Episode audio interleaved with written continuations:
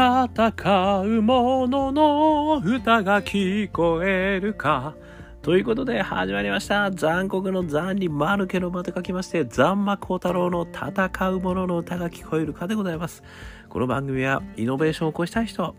何か新しい価値を作りたい人、そんな人たちのために送る番組でございます。私、株式会社イノプロビゼーションの代表をさせていただいたり、株式会社 NTT データのオープンイノベーションエヴァンジリストをさせていただいたりしております。さてさて、本日はですね、えー、2022年9月6日あということでございます。今日も暖かい日がですね、東京のところでは続いておりましたけども、一部ではね、雨が降ったというところもありましたので、えー、皆様あくれぐれもお気をつけくださいませ、えー、ということでございますけれども、秋がね、えー、近づいてきたというところでございますね。今日はですね、食欲の秋ですね。えこういったことにちょっと関係するお話なんですが、あの直接的な食欲を満たすものではないんですが非常にあの重要な役割をするものとしてお皿ですねあの陶芸げあの有田焼をですねあの作られてる方がおられまして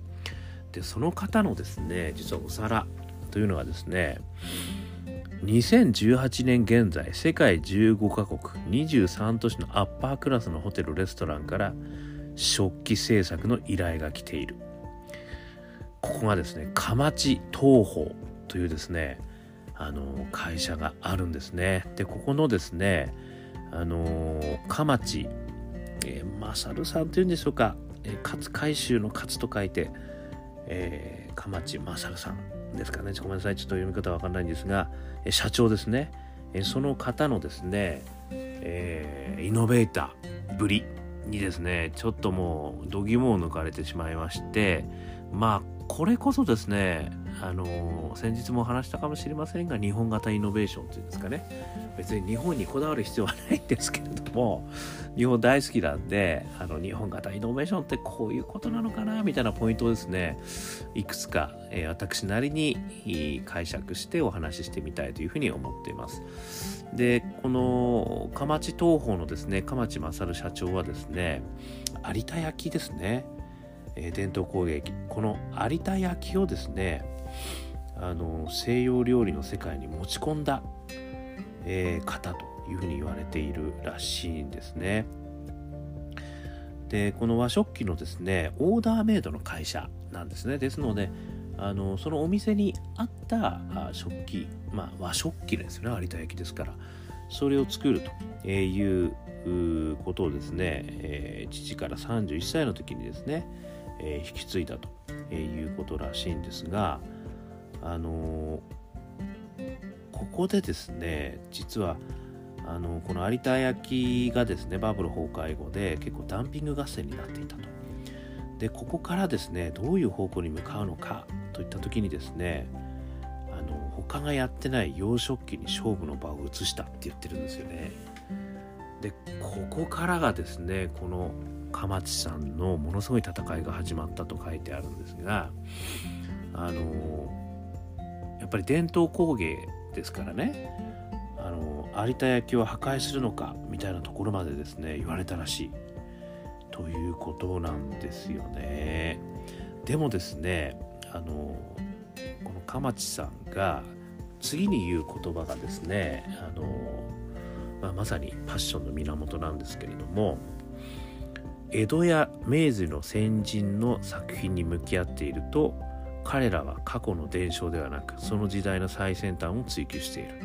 有田の伝統とは最高峰を求め常に革新を繰り返すこと。というふうにですねあの言われている。ですよ。これがまさにですねあの、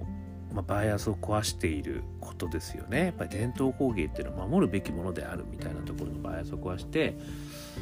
過去の要は有田焼が生まれた頃を紐解いてみるともしくは先人の声に耳を澄ますと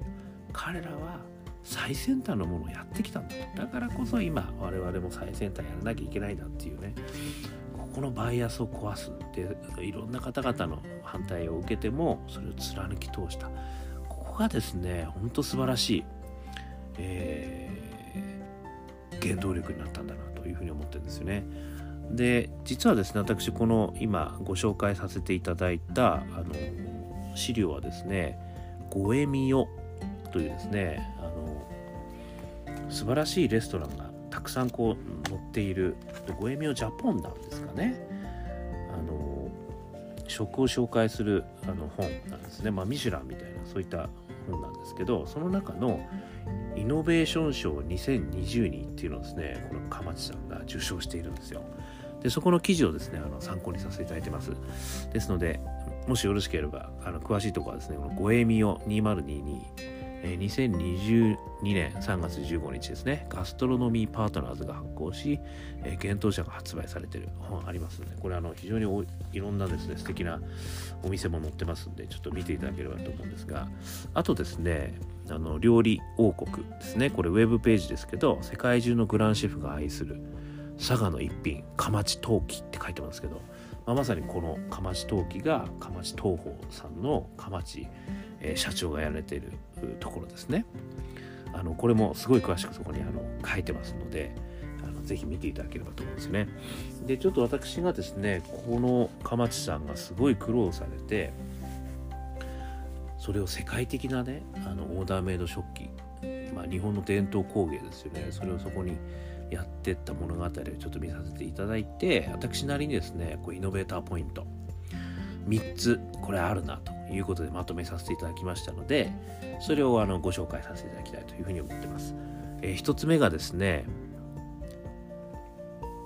パッションですね。出ましたパッション。ね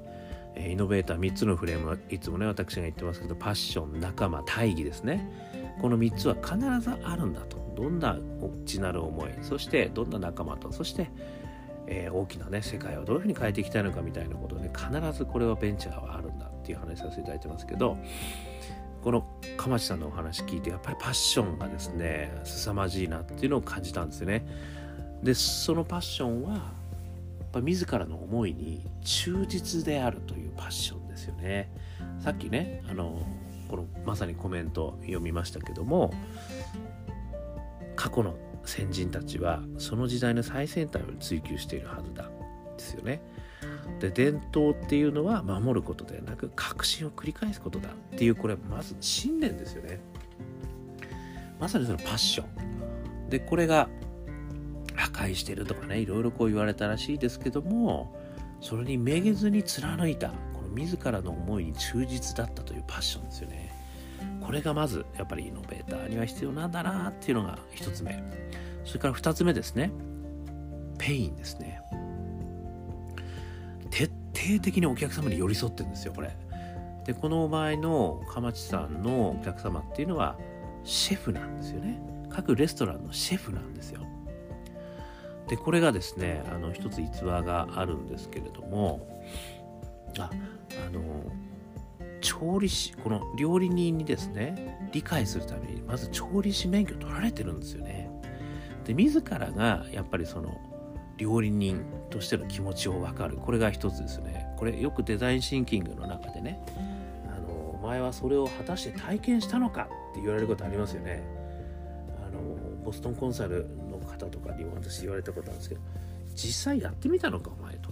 やってみてどうだったんだっていうねそういったところですよねなので圧倒的にユーザーの立場に立つってことだと思うんですよね。でまずはこう調理師の免許を持つんですよね。そして必ず現場に行ってんですよね。そしてそこのあのもちろんね料理もいただきながらあの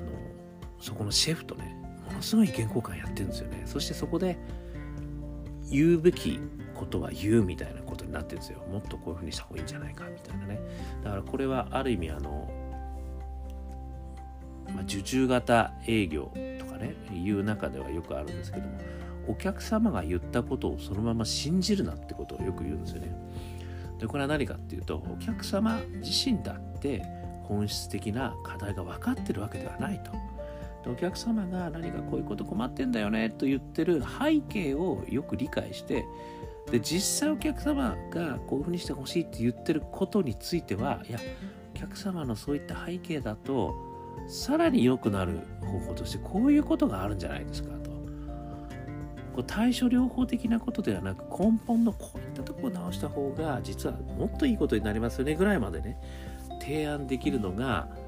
の営業としてはもう最高の営業だって言われますよね。お客様が気づいてない課題までこうあの提示できるかどうかですよね。でそれはもうそのお客様の背景までもうよう理解してるってことですね。いうところですね。なのでこのペイン。これが表面的なペインだけじゃなくて徹底的にお客様に寄り添う。そしてお客様さえもしかしたら気づいてない。お客様にアドバイスをするほどのペインですよね。そういったことを掘り下げて感じることができる。これが2つ目のイノベーターポイントですよね。これはなかなかできないです。私現場100回ってね簡単に言いますけど100回行きゃいいってもんじゃないですこれね。これがまた難しくてやっぱりその本当に寄り添えるかどうかなんですよね。その背景とかですね。これが2つ目。そして3つ目ですね。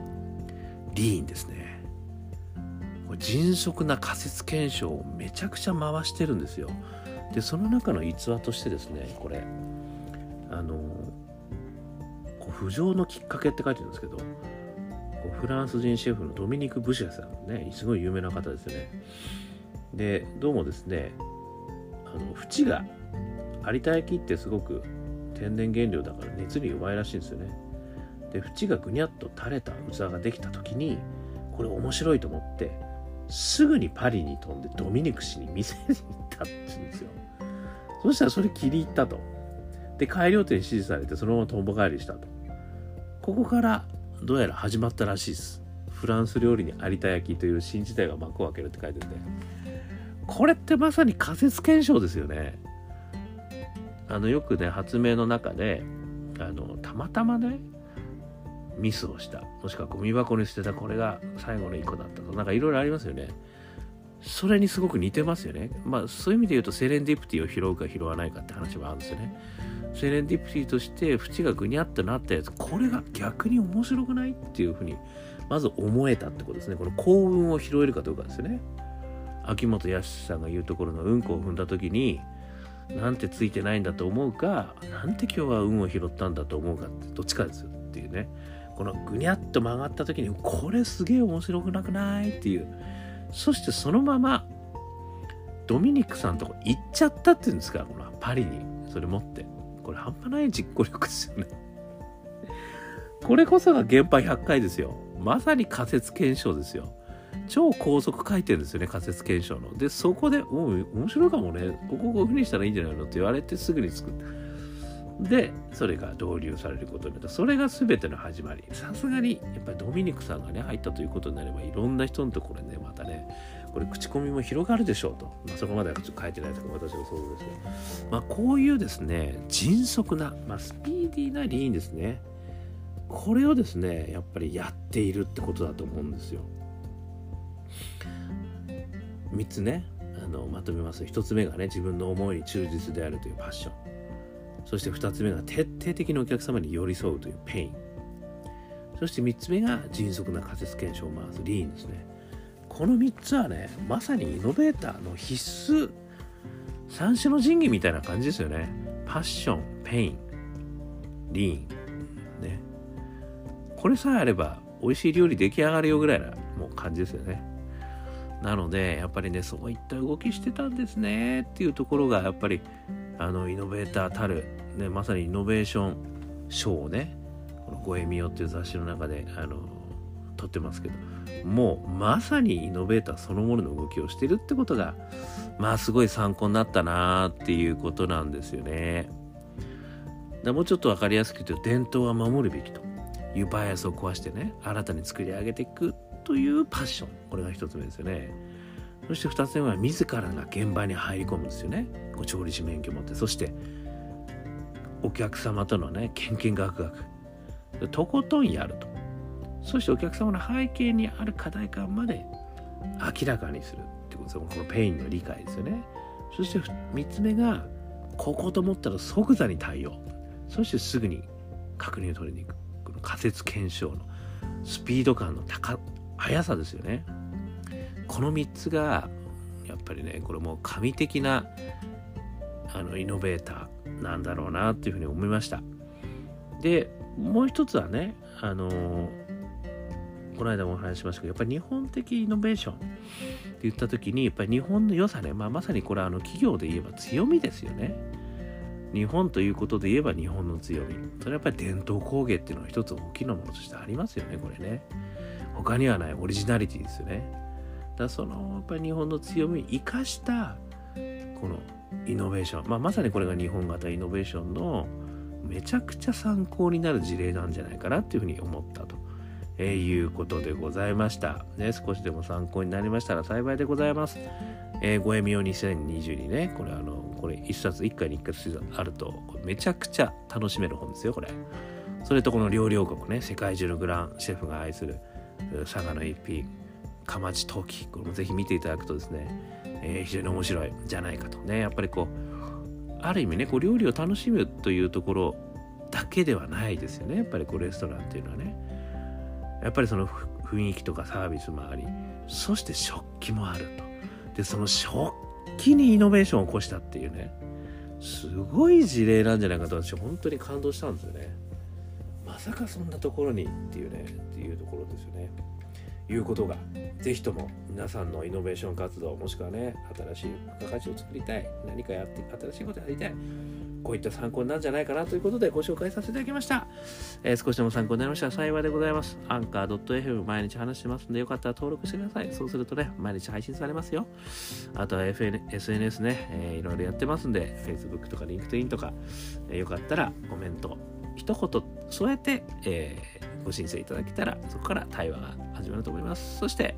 元気がない時には我がアカペラグループ香港ラッキーズの中年ワンダーランド。これがですね、中年不思議国とウェブを検索していただくとですね、いろんなストリーミングサイトから中年ワンダーランド出てきますんで、よかったら聞いてみてください。中年じゃなくても元気が出ます。そして最後に一人からでもイノベーションはできるぜという思いで書いた本、オープンイノベーション21の秘密。こちらもですね、えー、書籍、電子書籍ありますんで、非常に薄い本でございます。もう2時間あれば読める。でも中身はこゆこゆですよと私は思ってますね。ぜひぜひ参考になりましたら幸いです。ということで今日も聴いていただきましてどうもありがとうございました。それでは皆様頑張りましょう。また明日